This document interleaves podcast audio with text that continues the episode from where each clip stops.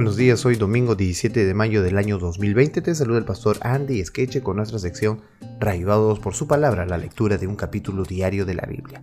Hoy nos encontramos con el libro de Salmo, capítulo 105, y este es un himno nacional de Israel, en donde se narra el trato de Dios con Israel desde los tiempos de Abraham y desde sus descendientes hasta la conquista de Canaán. En él se realza la relación del pacto entre Dios e Israel. En este himno se presenta a José como el eslabón que une Egipto con Canaán. La antigua métrica de este himno se compone de una sucesión de alegres dísticos majestuosos en su sencillo paralelismo. Veamos. Verso 1. Alabad a Jehová, invocad su nombre. Dad a conocer sus obras entre los pueblos. Cantadle, cantadle salmos. Hablad de todas sus maravillas. Gloriaos en su santo nombre. Alegres el corazón de los que buscan a Jehová. Buscad a Jehová y su poder. Buscad siempre su rostro Acordaos de las maravillas que Él ha hecho, de sus prodigios y de los juicios de su boca. Oh vosotros, descendencia de Abraham, su siervo, hijos de Jacob, sus escogidos.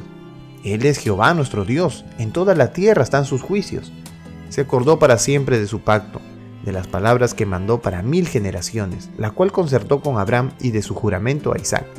La estableció a Jacob por decreto, a Israel por pacto sempiterno diciendo, a ti te daré la tierra de Canaán como porción de vuestra heredad, cuando ellos eran pocos en número y forasteros en ella, y andaban de nación en nación de un reino a otro pueblo. No consintió que nadie los agraviase, y por causa de ellos castigó a los reyes. No toquéis, dijo a mis ungidos, ni hagáis mal a mis profetas. Trajo hambre sobre la tierra, y quebrantó todo sustento de pan envió un varón delante de ellos, a José, que fue vendido por siervo. Afligieron sus pies con grillos, en cárcel fue puesta su persona, hasta la hora que se cumplió su palabra. El dicho de Jehová le probó. Envió el rey y le soltó, el señor de los pueblos, y le dejó ir libre. Lo puso por señor de su casa y por gobernador de todas sus posesiones, para que reprimiera a sus grandes como él quisiese y a sus ancianos enseñara sabiduría Después entró Israel en Egipto y Jacob moró en la tierra de Cam, y multiplicó su pueblo en gran manera y lo hizo más fuerte que sus enemigos. Cambió el corazón de ellos para que aborreciesen a su pueblo, para que contra sus siervos pensasen mal. Envió a su siervo Moisés y a Aarón, al cual escogió. Puso en ellos las palabras de sus señales y sus prodigios en la tierra de Cam. Envió tinieblas que lo oscurecieron todo. No fueron rebeldes a su palabra. Volvió sus aguas en sangre y mató sus peces. Su tierra produjo ranas hasta en las cámaras de sus reyes.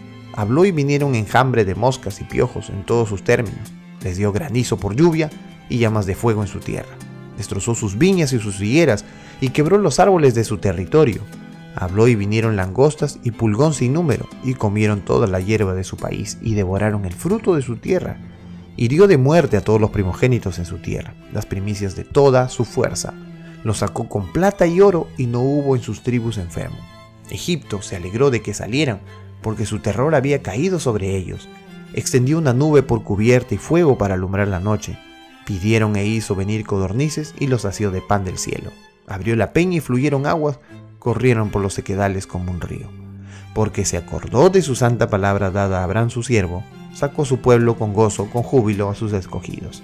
Les dio las tierras de las naciones y las labores de los pueblos heredaron, para que guardasen sus estatutos y cumpliesen sus leyes.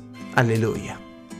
Tremendo salmo, y obviamente por eso se dice que es el himno nacional de Israel, porque narra toda la historia. Que Dios te bendiga en este día y que al escuchar o leer este salmo seas revivado por su palabra.